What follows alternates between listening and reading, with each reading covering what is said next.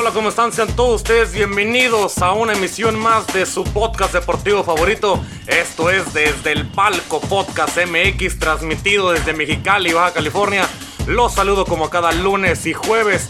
Es Rapadilla para traerles la información más relevante dentro del mundo deportivo.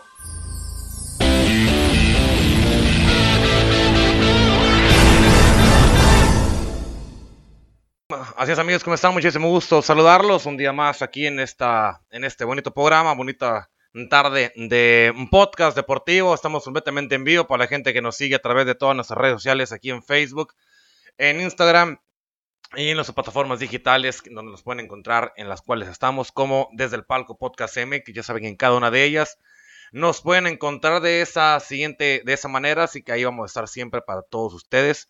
Y gracias por estar aquí a los que nos siguen a través de nuestro Facebook, del en vivo de Facebook y los que nos ven a través también de YouTube.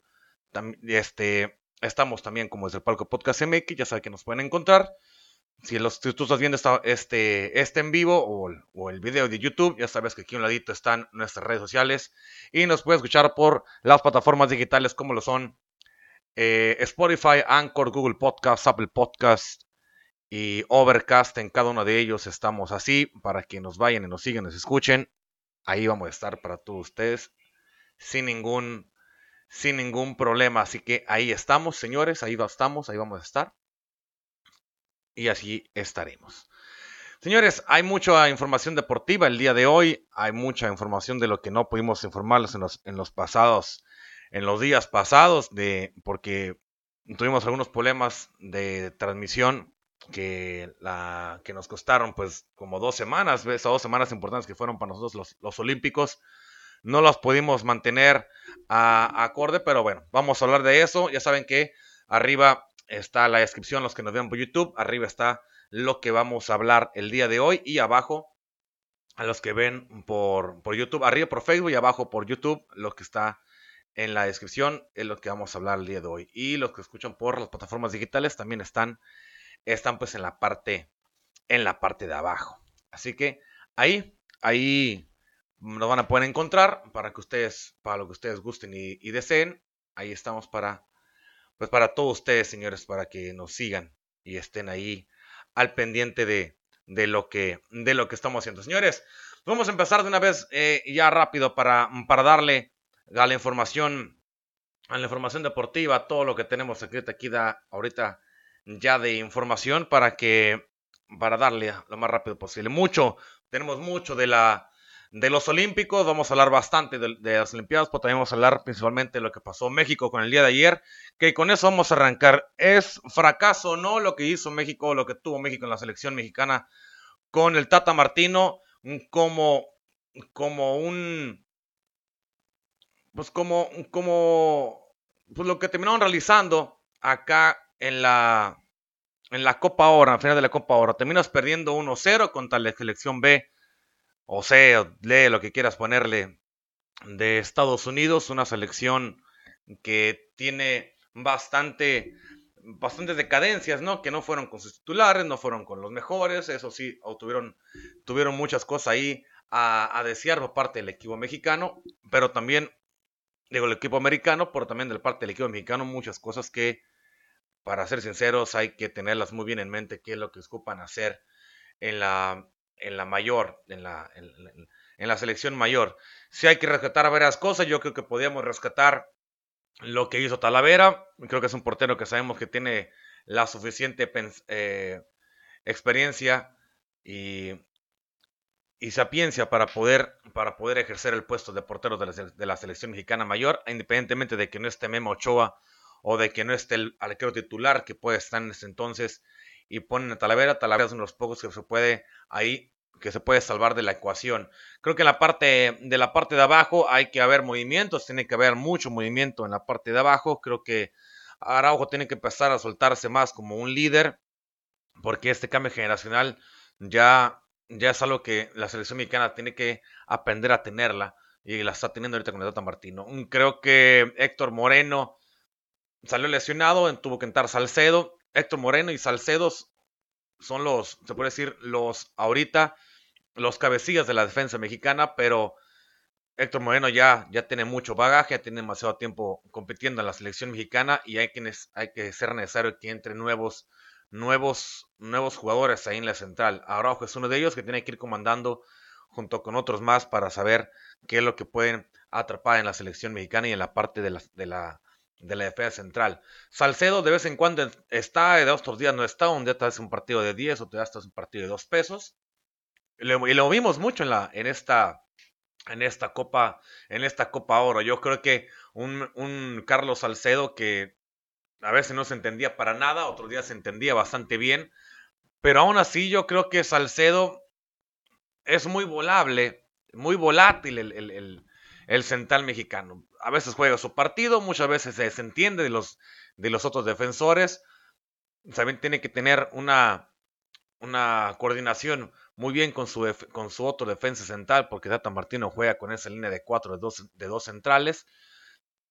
Tienen que entenderse, en este caso, o con Araujo, o con Moreno, con quien le pongan a un lado, Diego Reyes, a quien le pongas a un lado, o en el caso de los chamacos que vienen en la selección sub-23, que para mí pintan muy bien varios de ellos para poder hacer algo importante en la selección mexicana, la mayor. Pero tiene que darse a entender, Carlos Salcedo juega su partido y a veces no le importa lo que pasen con los demás y se desentiende. Y eso pasa porque el jugador pues, no tiene tal vez el contacto para poder jugar con los demás, con, los con los demás eh, eh, compañeros y, no se, y no se puede entender así. Creo que Salcedo tiene buenos, tiene muchas buenas, buenas intenciones. Creo que es un jugador que es muy pensante, es un jugador que, que tiene buen toque de balón, pero que en esta Copa Oro demostró que mentalmente no está ahorita. A otra vez lo demostró muy bien. Simplemente en, los, en varios partidos, o en la mayoría de los partidos de esta Copa Oro, Carlos Salcedo se mostró como que no estaba. Y se notó. Se notó mucho en la selección mexicana. Se notó en muchos errores, muchas maneras que no. Yo no entiendo cómo es que terminó haciéndolo. Pero se notaban errores y garrafales los que tenía los que tenía Carlos Salcedo. No puedo entender cómo es que de esa manera se haya, se haya mantenido y, el Tata Martino lo haya querido mantener partido a partido y partido y partido sabiendo que no producía, no producía nada este jugador. No producía nada. Y eso es algo que tiene que ser muy doloso, muy doloroso para para la selección mexicana, porque no es posible que no se entienda de esta manera. Y que lo mantenga el Tata Martino, que los siga manteniendo ahí como, como este gran mandamás del, de la, uno de los mandamás de la selección mexicana. Pero, venga, hay que entender que hay veces que no se, pues no se puede competir de esta manera, ¿no? Eso se debe entender. Hay que saber cuándo apoyar a un jugador y cuándo decirle, sabes qué, en este momento no te encuentras para nada y hay que moverlo y sacarlo. Así sea uno de tus jugadores que más confianza le tienes, como en este caso le tiene Carlos Salcedo, el, Tata Martino a Carlos, a Carlos Salcedo. Es para mí imperdonable el que el que lo siga manteniendo o lo siga manteniendo de esa manera no, no lo, no, no lo entiendo simplemente, no, no lo, no lo alcanzo a comprender cómo es que lo, apoyó tanto, lo ha apoyado tanto, que ahí lo sigue teniendo. Y digo que lo va a seguir teniendo por un buen rato más. Porque se tienen que entender a este muchacho que, que tiene que jugar bien, ¿no? Pero bueno, en sí, en sí, vamos a, pues sí, un fracaso prácticamente lo que tuvo la selección mexicana con el Tata Martino en este, en ese torneo de, de Copa Oro, hay que ser entendidos lo que demostró la selección mexicana. Muchos buenos bajes por barajes en partes de los encuentros, pero también hubo otros que no, no, no se mantuvieron al tanto. Tata Martino terminó por reventar la silla que han reventado muchos, muchos entrenadores, eh, que es el perder también contra Estados Unidos ya perdió dos veces en un ámbito de dos, de dos meses. Ya, pedir, ya perdiste dos finales consecutivas contra Estados Unidos, una con la selección A y otra con la selección C de Estados Unidos, las terminaste perdiendo. Lambras por la mínima, 1-0 en las dos, pero aún así sigue siendo algo que, que, que puede ser un dolor de cabeza. yo quiero pensar que la eliminatoria, la eliminatoria, en mi punto de vista, va a estar tranquila. Claro que va a ser un problema, pero aún así, de que sea un problema o no, creo que la eliminatoria va, se va a pasar, se va a pasar bien. No creo que tenga algún problema la selección mexicana para enfrentar la eliminatoria mundialista. Creo que se va a clasificar. Creo muy bien que, que a pesar de que se, va, que se va a sufrir, se va a clasificar a la, a la Copa, a la Copa, a la siguiente Copa del Mundo de Qatar. Aún así, hay que pensar y tenerlo muy en claro de que esta eliminatoria mundialista se va a batallar y se va a perder en, varios, en varias ocasiones. Se puede llegar a perder en Columbus, como muchas veces ha perdido en Columbus. Se puede llegar a perder también en El Salvador. Se puede también perder en Cuscatlán, en Guatemala. ¿No? En, en Costa Rica también se puede llegar a perder. No mostró mucho Costa Rica esta vez, pero hay equipos que han demostrado, al menos en esta, en esta Copa Oro, que estaban bien futbolísticamente hablando. El Salvador clasificó al, octagonal y ahí va a estar El Salvador va a ser un muy complicado eh, equipo allá en, San Salvador, en el Cuscatlán, para poderle competir. Estados Unidos, esta generación que es la C, la 7, la, la, como la quieran ver, malos jugadores que tiene que te ganaron en la Copa, en la final de la National League, es un equipo que tiene mucho bagaje en el fútbol internacional. La mayoría de ellos juegan en Europa. Tienes que entender y ver cuáles son las posibilidades y los partidos que son muy viables de ganar y cuáles se te van a complicar. La eliminatoria va a ser complicada, en partes, va a ser complicada, pero no dudo que la, que la, que la eliminatoria se gane y se pase. Bueno, que se pase a la Copa del Mundo, no sé si como primer lugar de grupo, pero de que se, de que se, de que se clasifique a la siguiente Copa del Mundo, eso es lo que para mi punto de vista se puede hacer. No considero un fracaso el Tata Martino, lo considero completamente los jugadores. Tata Martino, claro que tiene algo que ver en ello, pero pasa por varios, ¿eh? Pasa por varios que, que siento yo que no tienen por qué estar ahorita en la selección mexicana. Carlos Salcedo, siento que ya pasó su época, no está bien ahorita, hay muchos mejores defensas que él, algunos de ellos están jugando en la sub-23, en los Olímpicos. Entonces, de eso se tiene que agarrar el Tata Martino de eso se tiene que agarrar Martino. De a qué jugadores ponerle, qué jugadores utilizar y cuáles no utilizar. Tienes una buena base en la, selección olímpica de cuál hacer mano para, para empezar bien una eliminatoria que si viene en el transcurso de un mes, un mes y medio, si viene eliminatoria mundialista. Esperar también qué puede pasar con Raúl Jiménez, esperar qué pase con el Chucky Lozano después de su lesión. Ahí tienes a dos jugadores importantes en la parte de arriba. Tienes varios más también eh, que juegan en la sub-23, como Alexis Vega, tienes a un Córdoba, ¿no? Que están jugando bastante bien. Entonces, tienes mucho, una gama de jugadores bastante amplia que, te, la cual puede echar mano para la siguiente, en esa siguiente eliminatoria de Copa del Mundo. Creo yo que México va a pasar, tiene que pasar por ahí. Este momento de cambio generacional que está pasando la selección mexicana, hay que tenerla bien estructurada y en la mentalidad de que así se tiene que trabajar en esta Copa del Mundo o así se va a trabajar en esta, en esta eliminatoria de Copa del Mundo. De esta forma en que se tiene que hacer así, hay, hay un cambio generacional mexicano y junto con eso, en este cambio generacional que está sufriendo la selección mexicana, creo yo que se puede hacer bien las cosas, pero hay que saber escoger con quiénes vas a jugar. Y escoger bien, no, no escoger por favoritismo, no escoger porque ah, pues este me gusta mucho y este no, no. Escoger bien simplemente. ¿De qué te sirve o de qué no te sirve escoger bien? O escoger y no te pueden hacer nada los muchachos. Así de sencillo. Pero bueno, eso es por parte de México. Termina perdiendo 1-0 contra la selección de Estados Unidos. Ya veremos lo que pasa en la, en la eliminatoria mundialista que se viene el próximo mes, mes, mes medio.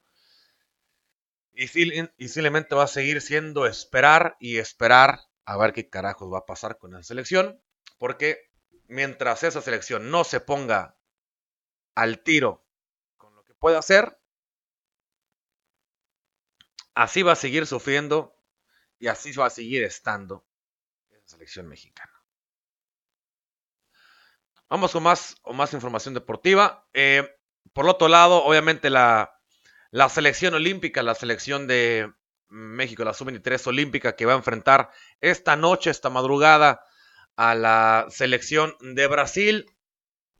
Posiblemente la alineación, ya que la que va a aventar Jaime Lozano para, para enfrentar al seleccionado brasileño, que a es a las 3 de la mañana, hora del centro de México, 1 de la mañana, hora del Pacífico, hora de nosotros. Y obviamente continúa esta ilusión de los Juegos Olímpicos de Tokio 2020. Eliminamos, bueno, se eliminó en cuartos de final la selección de Corea por un marcador de 6 goles a 3. Juega bien México, juega bastante bien México, no le veo un problema. El problema es que ya viene, esos son los partidos, son los cuales ya son los importantes para la selección mexicana. Esos partidos ya son los importantes. Esos partidos son los que valen la pena competir y son los que vale la pena tenerlos en vista y cuál es el nivel de la selección mexicana olímpica. Claro, en el entendido que Brasil no viene con su mayor, obviamente, también es en la selección olímpica, son muchachos al igual que ellos, también tienen figuras, pero yo veo más al equipo mexicano un poquito más sólida para poder competir. Y yo creo que en cuanto meta el primer gol, la selección mexicana se pueden ir dando los demás goles. El equipo Jimmy Lozano colocará en la cancha, pues novedades en comparación al que venció la, que la selección de Corea del Sur en la fase de cuartos de final. Y el principio de ello va a ser el regreso de Carlos Rodríguez, de Charlie Rodríguez, que estuvo suspendido por un juego por la expulsión que tuvo en el último partido de la fase eliminatoria. Mientras que por su parte Jesús Angulo eh, tomará el lateral izquierdo en ausencia de Jorge Sánchez, que también está imposibilitado de jugar por la sanción que tuvo ante la selección de Corea del Sur. En la faceta ofensiva, Diego Lainez se mantiene como una carta de peligro desde el banquillo después de que los, niveles o los grandes niveles que mostró Uriel Antuna ante los combinados de Sudáfrica y de Corea del Sur lo mantiene ahí como posible que pueda quedarse con la con la titularidad ante el, en el partido ante la selección de Brasil. Alexis Vega, Henry Martin y Sebastián Córdoba son los, que, los, los normales que pueda tener en la parte alta y que le ha servido bastante bien. Así que México alinearía, el Jimmy Lozano alinearía de la siguiente manera o podría alinear de la siguiente manera para el partido que se viene esta madrugada ante la selección de Brasil en el torneo olímpico de Tokio 2020. Guillermo Ochoa en la, en la, en la portería, Vladimir Noroña en la, en la, lateral. En el centro César Montes junto con Joan Vázquez. Y del otro lado Jesús Angulo. En el medio campo como contención a Luis Rombo, acompañado de Charles Rodríguez y Sebastián Córdoba. Y arriba Oriel, Antuna en como extremo, al, eh, al, igual que Alexis Vega. Y en el centro como nueve Henry Martin. Eso es la forma en que acomodaría Jimmy Lozano a la selección eh, mexicana para enfrentar este, este próximo este próximo encuentro que si viene en el pues, en unas horas, ¿no? En al menos unas este, en unas seis horas va a ser sería sería Ahí hay que tener los pendientes, hay que ver qué es lo que pasa con la selección. Y ahí está la alineación que, que si viene yo sí creo que México le puede ganar a Brasil. Va a ser un partido muy áspero, va a ser un partido reñido, va a ser un partido de, de mucha traba en el medio campo, pero México tiene un medio campo que lo sabe mantener muy bien, lo mueve bastante, mueve bastante bien ese medio campo, tiene movimiento de balón bastante inteligente, tiene jugadores que son explosivos hacia la parte de arriba, son, hay jugadores que, que te atacan y te regresan bastante bien, recuperan muy bien, Luis Romo ha hecho un muy buen trabajo para recuperar los balones, Sebastián Córdoba se ha visto bastante bien hasta el momento, o al menos yo lo he visto bastante bien, ¿no? Y en la defensiva tienes una defensiva bastante sólida, una defensiva que sí, no, no está muy experimentada, pero juegan como si estuvieran muy, muy bien experimentados. Yo creo que lo que está haciendo Johan Vázquez con César Montes en, el, en, el, en, el, en la central es un trabajo excepcional. En los laterales como, como Loroña y como Jesús Angulo están yendo bastante, bastante bien arriba y regresan cuando tienen que regresar y lo hacen de la manera perfecta o una manera excepcional. Creo que México en conjunto lo veo un poquito mejor que a la selección de Brasil, pero esos partidos se tienen que jugar y hasta que silbe el árbitro, el final del partido es cuando se puede dar cuenta si se hizo bien el partido o si hizo mal este encuentro. Así que ahí está la selección mexicana. Esperemos que lo que pasa con ellos, ojalá, ojalá que puedan seguir avanzando y en el caso obviamente de avanzar, pasarían a la final y esperando a que eh, lo que pasaría entre España y la selección de Japón, que México juega a la una de la mañana, nosotros, 3 de la mañana, hora del centro de México, y a las eh, 5 de la mañana, hora de...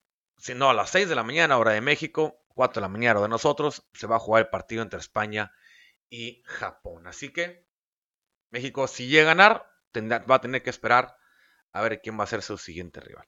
En vano, señores, vámonos ya, o continuamos con los olímpicos y vámonos con los, con los, con los mexicanos.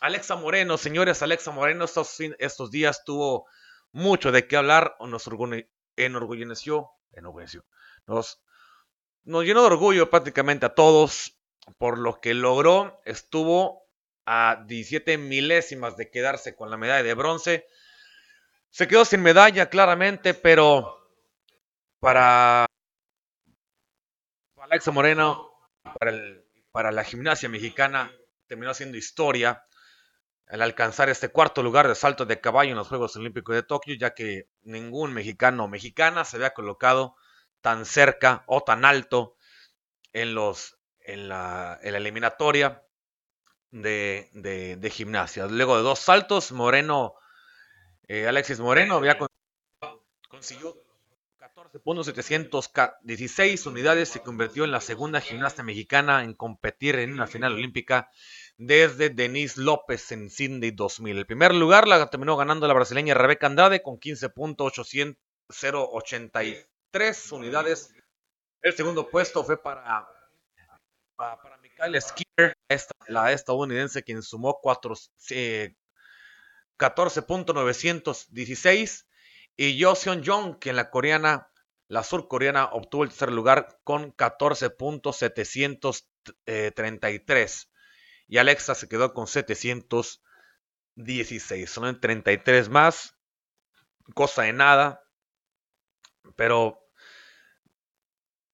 bueno, a pesar de que, bueno, en esta ocasión eh, la mexicana afirmó una nota de 14.508, solo se vio superada por la estadounidense Simone Biles, que se alzó en el oro con una puntuación de 15.366 en la canadiense Shalom Olsen, que lo logró a plata en esa ocasión cuando fue mundial, el campeonato mundial en Doha, en Qatar, en Qatar.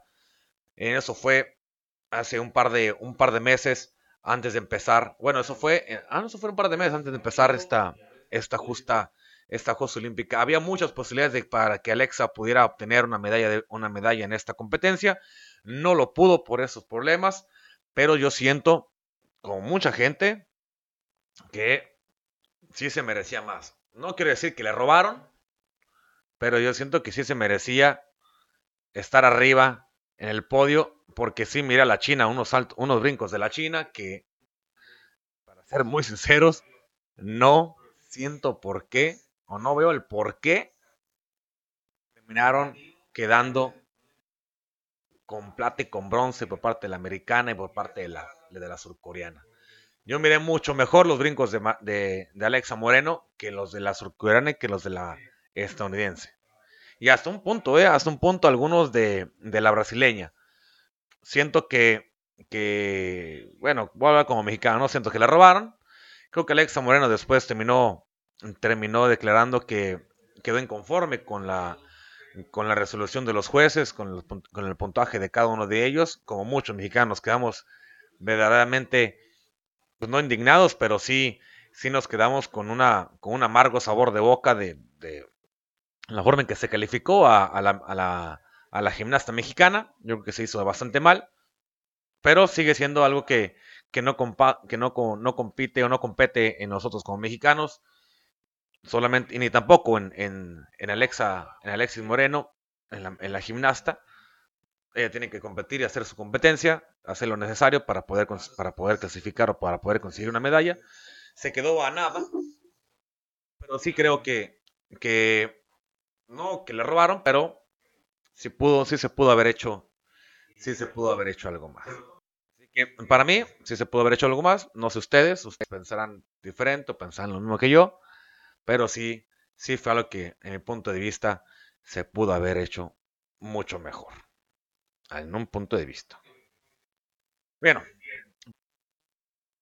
Y después de esto, después de esto, Alexa Bueno termina también después hablando eh, o dando unas declaraciones de que posiblemente ella tiene pensado, ella tiene pensado el retirarse de después de este de esta de esta justa olímpica, tiene pensado retirarse o contempla el retiro de la gimnasta la mexicana Alexa Moreno después de esta de estos Juegos Olímpicos. Alexa Moreno contempla después de su participación en Tokio a decir del presidente de la Federación Mexicana de Gimnasia, quien es Gustavo Salazar, luego de una, luego de una ardua preparación por para competir en esos, Juegos Olímpicos y quedarse a un sitio de la medalla de bronce en el salto de caballo. En una entrevista por parte de ESPN Digital, Gustavo Salazar externó su alegría por ver brillar a Alexa Moreno en su especialidad, que es el salto de caballo, y al final conseguir un honroso y histórico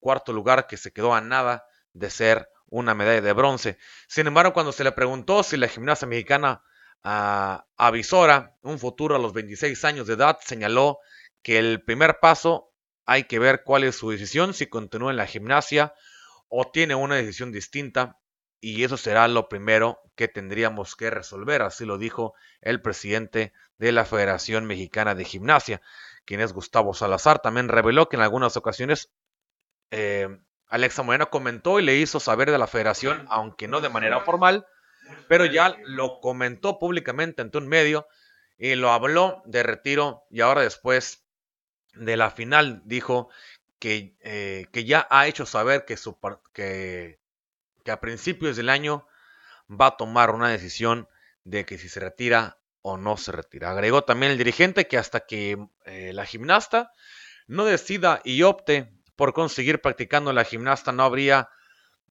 no sabría si, no va a saber si va a poder contar con ella en el crecimiento de esta disciplina en el país. Así que para Gustavo Salazar en este momento, justo para seguir, para seguir hacia arriba, dice y me parece que aún tenemos mucho que dar desde el punto de vista de nosotros como federación y consideramos que sus cualidades y por la edad que tiene todavía podría dar mucho para ella misma, para el país y para la gimnasia mexicana. Pero repito, al final del día es una decisión personal con base a lo que he vivido. La primera que deberá tomarla debe ser la misma Alexa Moreno. Así que se contempla, hay una posibilidad, lo tiene que seguir diciendo la mexicana y ella misma tiene que, tiene que respaldar este, este hecho si decide, si decide estar, estar la, continuar con, su, con su participación con su participación en estas en esa disciplina para los próximos Juegos Olímpicos de, París o si decide retirarse y tomar y tomar ese retiro que pues, no siento que, que, que, sea definitivo digo puede darse un tiempo se puede dar un tiempo no unos meses sabáticos y después de ahí, a ver, intentar, intentar hacer, hacer algo después con, con esta, con su carrera y rementalizarse, porque quiero pensar que el hecho de saber que te quedas a milésimas a, no sé, a un, a un, al hecho de que hayas hecho un paso de más, un paso de menos, que a eso te hayas quedado de, ser, de quedar en un cuarto lugar y conseguir una medalla, sí siento que puede ser un poco doloroso para, para los deportistas, en este caso para Alexa Moreno, siento que posiblemente puede ser así. Pero ojalá, yo, espero que ojalá no, no, lo haga.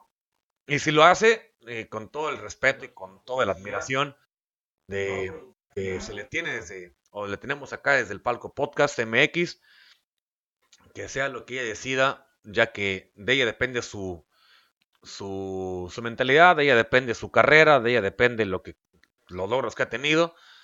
Y obviamente, mucho uno espera que su mejor representante en gimnasia siga manteniéndose en, en los más altos estándares, en que espera seguir compitiendo, pero si decide renunciar, es totalmente el derecho, el derecho de ella. Por su parte, eh, unos otros atletas ah, también acá en, el, en los Juegos Olímpicos comparten, señores, comparten o terminaron compartiendo la medalla de oro en un gesto de lo que literalmente significa los Juegos Olímpicos. Y de por sí esos Juegos Olímpicos ya son un poco peculiares por el hecho de llevarse a cabo un año después de lo programado originalmente por, por una pandemia que nos sorprendió a todos, por primera vez desde, los Juegos Olímpicos de Estocolmo de 1912, dos atletas compartieron la medalla de oro. El, hecho se presentó en el salto de altura, prueba de, en la que el catarí Mutaz Esa Barshim y el italiano Gianmarco Tamberi tuvieron el mismo registro y compartieron el máximo logro otorgado en los Juegos Olímpicos. Después de varios minutos de competencia, ambos liberaron la marca de los 2.37 metros, pero fallaron en los tres intentos de alcanzar los 2.39 metros, por lo que les fue ofrecida una oportunidad más para desempatar. Una oportunidad más para desempatar, pero el catarí le preguntó si había una posibilidad, le dijo al juez si había una posibilidad de que ambos compartieran la presea dorada eh, a lo que los jueces a los que los jueces le dijeron que pues, la decisión es suya, ¿no? Si ustedes deciden la, la, esta, esta, e, esta manera que fue tan, tan peculiar, porque está el video, el, oficial les dice, si ustedes deciden, si ustedes quieren, pueden hacer un brinco extra a plus, a plus jump, un brinco, un brinco aparte, un brinco extra para decidir quién gana y quién no. O compartir la medalla, o en, los casos directamente que le dijo, o ambos ser campeones, both to be champs. Ambos decidieron quedarse con la medalla de oro.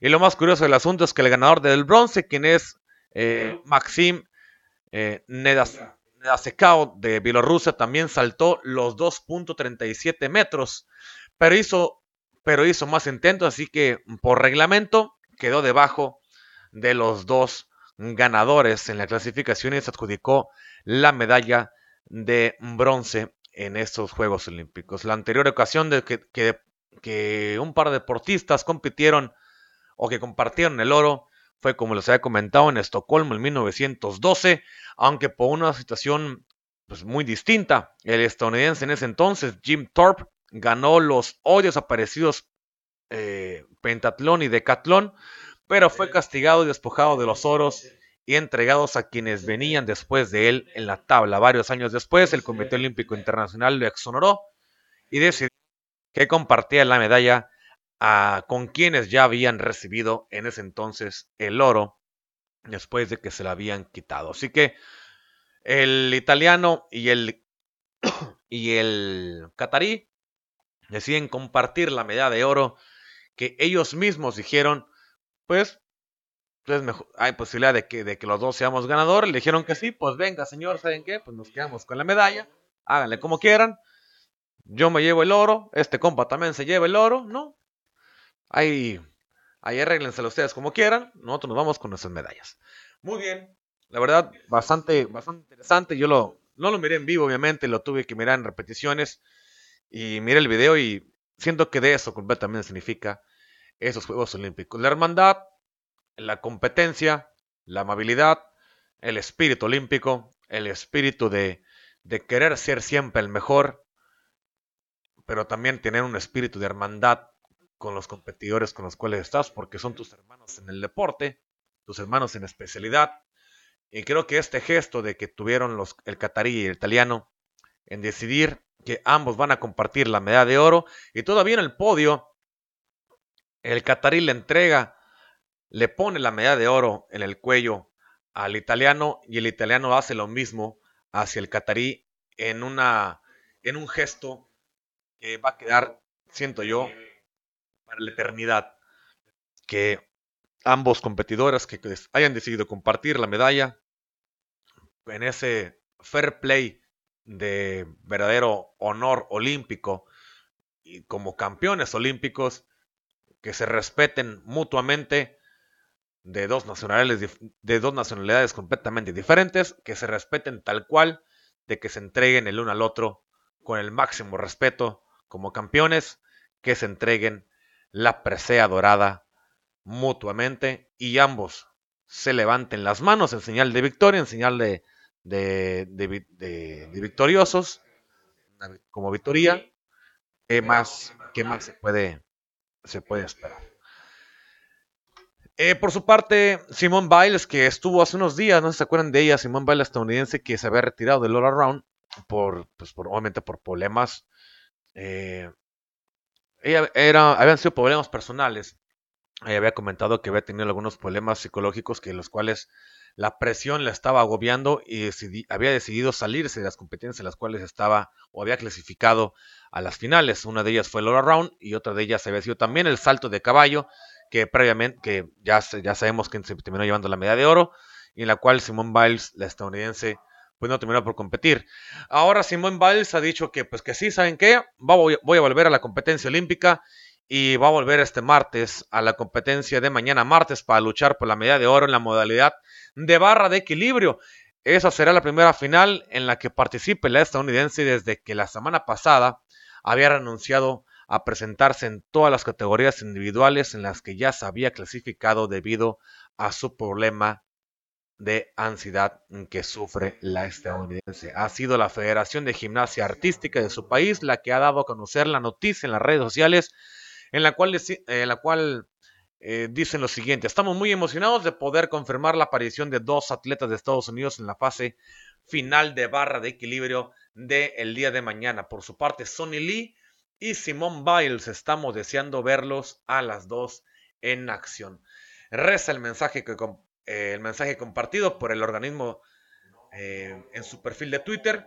Hay que recordar que Sunny Lee, de tan solo 18 años, es la nueva campeona olímpica en la categoría de suelo y en sustitución precisamente de Simone Biles, que había eh, declinado a competir en la, en la categoría de suelo de, esta justa olímpica. La afamada y laureada deportista se despedirá así de unos Juegos Olímpicos decepcionantes en lo deportivo para mucha gente, para ella no, para, y mi punto de vista, para mí tampoco, porque primero es su salud y después el show, el show lo pueden hacer alguien más, lo hizo, lo hizo Sunny Lee, que terminó siendo la campeona en una, en una disciplina que no estuvo Simone Biles y que nos dio también una, un, una demostración impecable, impresionante, ya que era obviamente, ya que Simone Biles era la favorita para haber arrasado en todas las disciplinas de gimnasia femenina, pero en lo que ha adoptado un carácter muy reivindicativo, muy edificante a la hora de fomentar mayores niveles de cuidados por el ámbito de la salud mental. De hecho, hasta el propio presidente del Comité Olímpico Internacional, quien es Thomas Bach, eh, ha alabado, pues, ha alabado abiertamente por representar a la perfección lo que es el espíritu olímpico, tanto como, tanto como Thomas Bach también le habían hecho también otros deportistas. Eh, Michael Phelps también había comentado a favor de Simone Biles, se había apoyado completamente la edición de Simone Biles, derecho de declinar por, por, el problema que tiene de ansiedad. Y creo que esto es algo que, que todo esto viene en la cabeza, obviamente, completamente de Simone Biles. Ella no renunció a todas las competencias desde el, principio, fue renunciando una por una cada vez que se iban acercando a las competencias y decía, ¿sabes qué? No, que no creo poder estar ahora. Simone Biles decide entrar a la competencia de la barra de equilibrio. Obviamente estamos en la expectativa de, ver y saber si está completamente bien o, o si ha dejado un poquito atrás ese problema de ansiedad y que le da la, eh, le da la apertura para poder competir en esta disciplina. Ya también es cuestión de cómo es que ella se pueda ir sintiendo en el momento de estar, de estar en, en competencia y si, es que está completamente bien física, mental y psicológicamente para poder competir en esta, en esta última disciplina, la cual pues ella ya está está por, por aspirar y ver tiene las perspectivas de ganar la medalla de oro en esta, en esta competencia. Así que mucha suerte para Simón Biles, mucha suerte para todas las competidoras que también van a estar eh, en esta final, todas las gimnastas que están en la final de esta, de esta disciplina.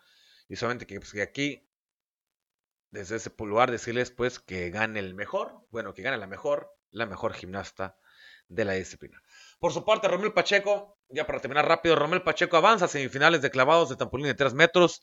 El día de, bueno, hoy lunes en la mañanita, a la 1 de la mañana, Romel Pacheco, después de la primera ronda, eh, marchaba en quinto lugar con 76.50 puntos y se, y se avecinaba una larga prueba clasificatoria donde, sabía, donde había otros 28 queriendo ingresar a las semifinales. Por su parte, Romel Pacheco comenzó a dominar el trampolín en 3 metros donde con dos mortales y medio hacia atrás y tres puntos de dificultad se fue a la cima, eh, la cual se la quitó el chino eh, Song Wang Wan, Song Yuan Wan, que mostró un nivel excepcional en cada clavado que terminó realizando.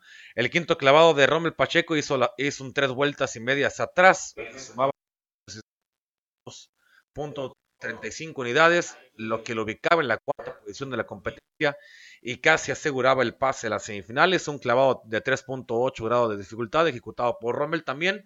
Después de eso le dio el pase a la, semifinal y sumaron un total de 479.25 unidades y terminar en tercer lugar de la competencia para acceder a las semifinales del trampolín de tres, del trampolín de tres metros. Por su parte, Osmar Ibarra remontó posiciones y, se terminó quedando con el noveno lugar. Un Osmar Ibarra Ol, Olvera, el mexicano también, que está en esta misma competencia, terminó totalizando un total de 442.45 unidades para colocarse en la novena posición en esos sus primeros Juegos Olímpicos y que obviamente representa el, el, futuro de los clavados eh, varoniles mexicanos. Así que tanto Rommel Pacheco como el, como el, el viejo, la vieja escuela del, de los clavados mexicanos, como la nueva escuela de los clavados mexicanos, están compitiendo ya en las semifinales. Ambos se clasifican en esta, en esta ronda y estarán ahí en la semifinal. Es cuestión de que ambos ahora vuelvan a acceder a unos a los primeros ocho lugares, ¿no? De esas semifinales, a los primeros, quedan los primeros cuatro para poder acceder a la ronda final y competir por la medalla, por alguna medalla que, estos dos mexicanos, pues son de las ya de las últimas eh, opciones olímpicas a medallas que tenemos como mexicanos o que tiene la delegación mexicana y dos, dos competidores excepcionales, así que tanto, tanto Rommel Pacheco como, como Osmar, como Osmar ah, Ibarra, pues estén desde aquí, desde el Palco Podcast MX, todo el apoyo para la ronda de semifinales que se van a, que van a, a, seguir compitiendo. Ojalá, ojalá sigan avanzando. Sabemos que lo pueden lograr y pues tienen que quedar ahí entre los mejores, entre los mejores 8 o 9 para avanzar a la, a la final de los clavados de esta, de la disciplina de, de trampolín, del trampolín de 3 metros. Así que Rommel Pacheco y Osmar, eh, Osmar Ibarra avanzan a las semifinales de enclavado de trampolín de 3 metros en, aquí, bueno, allá en Tokio 2020.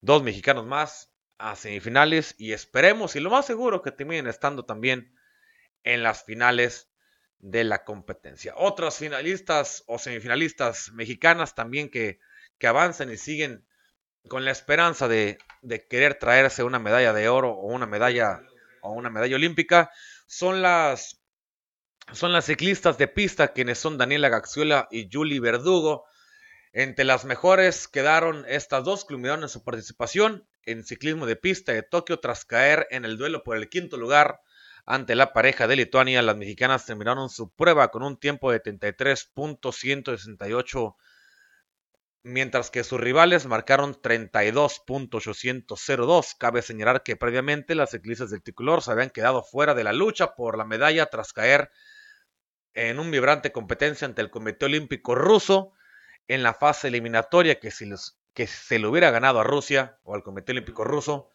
se hubiera clasificado a la semifinal y buscar entrar a la fase de buscar alguna presea.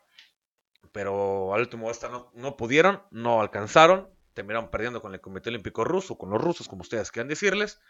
Y después por en, la, en, la, en el duelo por el quinto lugar, caen por milésimas prácticamente, por 300, por 300 eh, décimas de segundos. Terminan, terminan eh, siendo derrotados. La dupla mexicana con esto amarró su plaza olímpica para esta prueba durante el Mundial, bueno, que había amarrado su plaza olímpica en esta prueba durante el Mundial de Pista en el 2020. Pues ahora le dejaron el, orgullo olímpico mexicano muy en alto, quedan en, en, un, en un sexto lugar, pierden el duelo por el quinto, pero ese sexto lugar de, de estas dos medallistas, de estas dos, de dos competidoras mexicanas, pues quedó ahí también.